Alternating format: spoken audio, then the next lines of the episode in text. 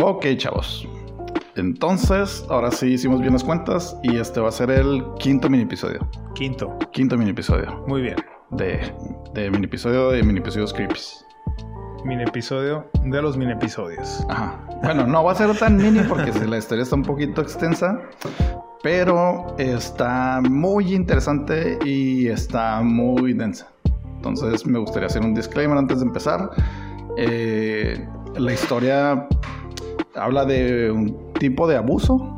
Si hay abuso dentro de la historia, entonces pues gente sensible a estos es, temas, pues, les pedimos un poco de discreción. Y pues vamos a intentar hacerlo un poquito ameno, pero no les prometemos nada. O bien pueden darle skip al episodio, no hay problema, no los culpamos.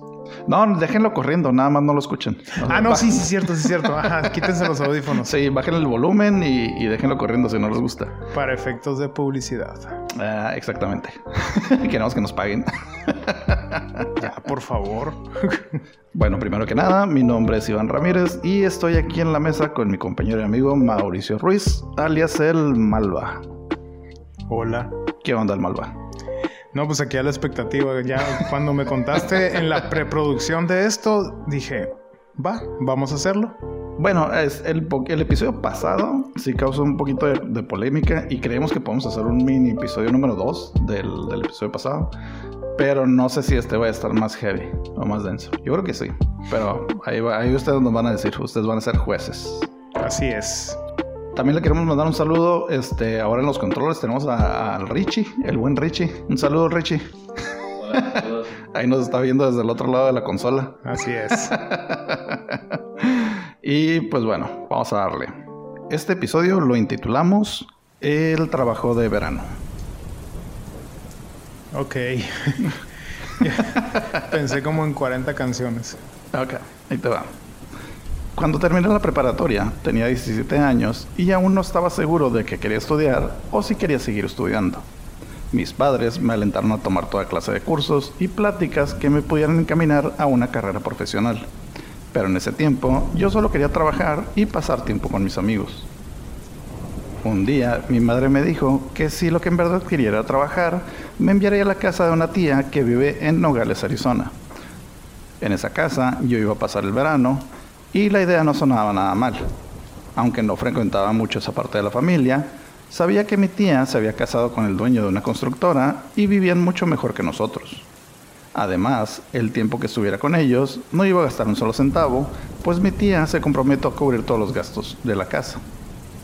O sea, no iba a pagar ni renta, Sí, ni sí, sí. comida, ni luz, ni nada. O sea, nada más ve para allá, vive con tus tíos, trabaja y vas a tener tu lanita, ¿no? Sí, se ve una, una buena oportunidad, ¿no? Para saber más o menos que puedes querer ese dado, ¿no? Ajá. Bien. Además, ilegal, ilegalmente. Ya empezamos, ¿no? Sí, de hecho, la persona que nos mandó esta historia no me especificó si, si se fue realmente de forma legal o no, pero vamos a decir que no. a pesar de que la casa era muy grande, en ella solo vivían mi tía, su esposo y la hija de él. En aquel entonces tendría unos 10 años más que yo. Cuando llegué, ya tenía una habitación preparada para mí en el sótano, la cual para mi conveniencia tenía acceso desde el patio. Así que si quería entrar o salir de la casa, no tenía, con- no tenía que toparme con nadie de camino. Uf. Sí, súper bien. Sí. Mi habitación tenía todas las comodidades. Tenía baño propio, una cama grande, computadora y un televisor con cable. Lo único que me molestaba era una puerta pesada de hierro color rojo que estaba al fondo de la habitación, la cual estaba cerrada con llave. La puerta tenía una pequeña ventanilla, la cual estaba muy sucia y no dejaba ver qué había del otro lado. Ay. Ya empezamos sí, mal. Sí, ahí, ahí, ahí está el- el- el- el- la primera alerta, ¿no? En la historia. Bueno. El primer foco rojo. Puertas que no tienen este, Ah. acceso y que no sabes qué hay del otro lado. Ese día, durante la cena, mi tía me preguntó qué me había parecido la habitación y le dije que era mucho más de lo que yo esperaba. No sabía cómo agradecerles y el esposo de mi tía me dijo que era lo, lo menos que podían hacer por su nuevo empleado. Al parecer, ya habían decidido que le ayudaría mi- en su trabajo de construcción y comenzaría el día siguiente. Casi al final de la cena, le pregunté a mi tía si había algo detrás de la puerta roja de mi habitación y me llamó la atención que la pregunta pareció tomarla por sorpresa.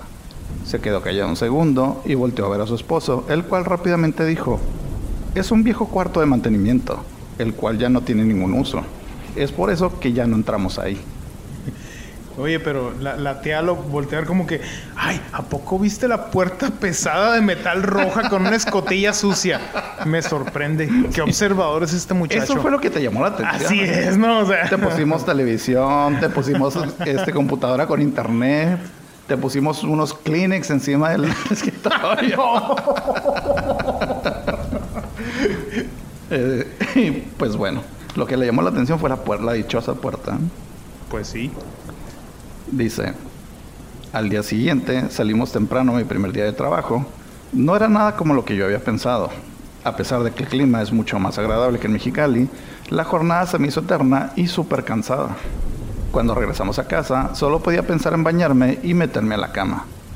Después de darme un largo baño caliente, salí de mi habitación y veo que está la hija de mi tío sentada en la orilla de la cama viéndome fijamente.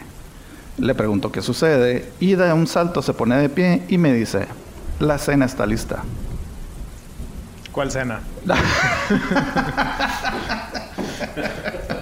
No, o sea, la, la cena, literalmente la cena, Sí, en- ya en- estaba servida en la mesa. Ok, va.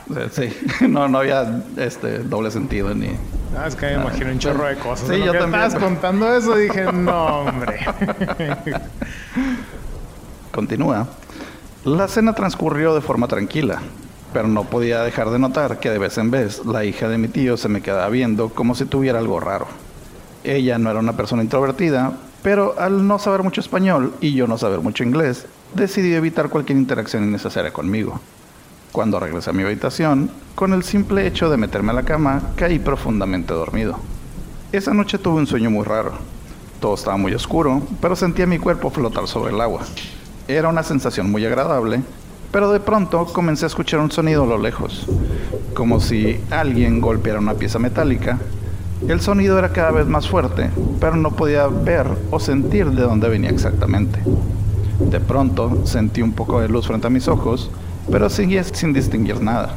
El sonido continuaba haciéndose cada vez más fuerte hasta el punto en el que sentía dolor cada que lo escuchaba. Cuando por fin desperté, estaba bañado en sudor y tenía la sensación horrible de adormecimiento en todo el cuerpo. Por la mañana, mientras me cambiaba para ir a trabajar, noté que tenía un par de moretes sobre el, el brazo y el pecho. A pesar de no haber recordado cómo me los había hecho, di por sentado que se debía al trabajo tan fuerte que había realizado el día anterior. Madres. O sea, tuvo una pesadilla y cuando se despertó, o sea, se despertó en el transcurso de la noche, ¿no? Sudado y, y adormecido. Y en la mañana, cuando ya se estaba cambiando, pues se dio cuenta que tenía el cuerpo moratado. Ay, güey. ya aquí, ya, ya, ya, este. Se acabó la, la, la fantasía juvenil que estaba teniendo. este. Las películas ochenteras. Sí, ochenteras, porquis y todo eso, ¿no? Este. Oye, qué, qué, qué difícil. Qué difícil imaginarse cómo es que pasó eso cuando para él fue solo una pesadilla. Ajá. O sea, y que no, no sabes de dónde provienen. No, y es que si fueran. Si fueran golpes, pues tú sabes, aunque estés bien dormido, sientes golpes, ¿no? A menos Sí. de que tu borrachera esté muy heavy o, Sí, pero estés aparentemente bajo el influjo de alguna, Ajá. de alguna Aparentemente droga, ¿no? él nada más había llegado de trabajar, cenó, se bañó y a dormir. Sí, sí, sí. Va.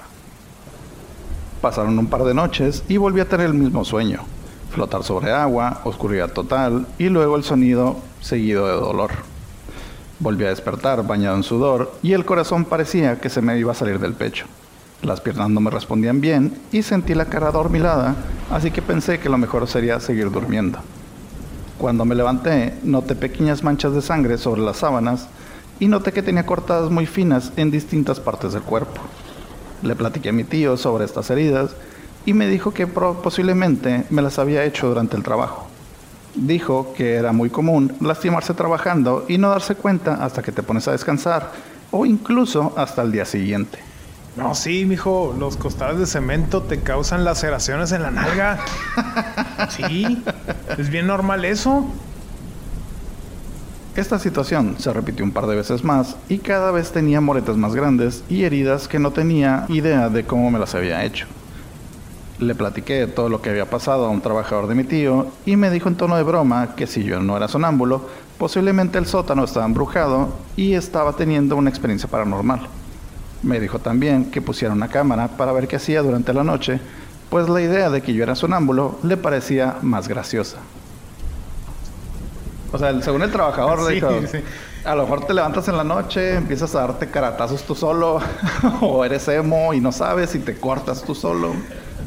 y pues verte haciéndolo en video de estar chistoso. Sí, pues Según para- la lógica del Para, trabajador. para desgracia de nuestro, de nuestro amigo, le contó a Don Comedia, ¿no? al, al- al chistoso de la obra, ¿no? Ándale, Sí. Este güey, estás viendo que trae putazos, güey. Estás viendo que te está diciendo que trae cortadas. Y dice, ay, seguramente eres sonámbulo. Pues es que, ¿qué, te- Ah, qué no. vas a pensar? no? Digo, duermes encerrado en un sótano, tú solo. Algo Bueno. está pasando. Se llama sentido común, o sea. Ok, para allá, para allá vamos. Ok, sí. Una semana antes de regresar a Mexicali, volví a tener la misma experiencia de pesadilla y despertar con marcas en el cuerpo. Fue ahí cuando decidí comprar una cámara de vigilancia con la cual pude grabar lo que pasaba en la noche dentro de la habitación. Estuve grabando toda la semana sin resultados hasta que el último día me volvió a pasar. Como a la mañana siguiente tenía planeado mi viaje de regreso a Mexicali, decidí revisar el video una vez que estuviera en casa. Cuando volví a mi casa, mis padres me recibieron como si hubiera ido un par de años, me organizaron una pequeña fiesta de bienvenida con algunos amigos y familiares y me estuvieron invitando a salir toda la semana. No, o sea, regresó a Mexicali y dijeron, ya, ya llegó mi hijo, el que ganó dólares. Ay, mira, traes una cámara, vamos a ver qué pasó. y de repente, De no, toda, la familia en la sala, vamos a ver el video de lo que pasó. Ah. Yo creo que es lo último que le querías mostrar a tu familia, un video de cómo duermes. no, sí. Ay, mira qué lujoso sótano en el que se está quedando. Dice, ya había pasado casi dos semanas desde que regresé cuando caí en cuenta. Ya no había tenido pesadillas y ya no tenía heridas en el cuerpo. Recordé que había grabado la última noche y puse el video en mi computadora. Lo que vi hizo que mi corazón se cayera hasta el estómago. En el video se podía ver al momento en que me metí a bañar, la hija de mi tío entraba en la habitación y ponía algo en un vaso de agua que tenía junto a mi cama. Como es mi costumbre, suelo tomar el agua antes de dormir. Al paso de una hora, yo ya estaba dormido y es cuando la hija de mi tío regresa a la habitación, caminaba hacia la puerta de hierro y aunque no se ve, se escucha el girar de la cerradura vieja y pesada, haciendo ese característico sonido metálico. Del cuarto saca una cámara, una laptop y un maletín. Del maletín saca lo que parece ser una navaja y comienza a hacerme cortes en la piel. No podía creer lo que estaba viendo y a decir verdad, hasta la fecha me cuesta mucho creerlo. Nunca le dije a nadie sobre las pesadillas, las heridas o el video y no sé qué esté pasando en el sótano ahora que yo no estoy ahí. Disculpen el francés, pero qué hija de puta, güey. Sí, súper. A la madre. Y cuando él les preguntó qué había en la puerta, dijeron, ay, la notaste. Y, y resulta que de, Sí, ahí no salía de ahí salían las herramientas de esta persona para hacerle Ajá, daño para- a alguien más, porque sí. Sí, pues para mutilar. Bueno, mutilarlo de cierto modo. No, sí Porque es mutilación. ajá, Sí, es haciéndole mutilación. laceraciones en el cuerpo. Pero, ay, Oye. está bien cabrón. Y estoy seguro de que sabían los papás que algo había ahí, o sea, o, o a poco ella decía, es mi cuarto privado. No, ahí". no. De- desde el momento en que la mamá se saca de onda y el papá dice, ah, no, no hay nada. Cuando yo leí la historia que me mandaron, él dice literalmente que el tío le dijo, es por eso que ya no entramos ahí. No le dijo, es por eso que está cerrado. ¿Sabes cómo? O sea, para mí sí hay una diferencia muy grande. Sí. De que no, no vamos a entrar ahí. O sea, no decir, ah, es que está cerrado y pues no puedes pasar. Y dice, ah, pues le está dando chance para que él vaya e investigue, ¿no? Ajá. No, es- está vacío, es por eso que ya no entramos ahí. No, y, y- y aquí el personaje pues nunca tuvo esa curiosidad. Dijo, ah, pues yo nomás vine a esto a Ajá, trabajar es y un, es todo". un cuarto viejo que está en desuso, pues ya no voy a, no voy a investigar más. Sí, ¿no? mm, no hay malicia tampoco se ve que de su parte. Fíjate que un detalle que se me hizo muy curioso es que dice que en el sueño empezaba a escuchar ese sonido metálico, como tac, tac, que cada vez se iba haciendo más fuerte y que entre más fuerte se hacía, empezaba a sentir ya que le lastimaba. Yo me imagino así como a lo mejor, este, si de cierta forma lo estaban drogando. En, el, en el trip, el sonido era la cerradura de la llave. Sí, como Trac, que, trac, trac, como, que era la, como era la primera vez, a lo mejor lo hizo despacio para ver qué tal. No, a lo mejor sí lo hizo rápido, pero en su conciencia él lo escuchaba así como súper lejos. Pues Sí, sí, pues estaba, Ajá, estaba drogado.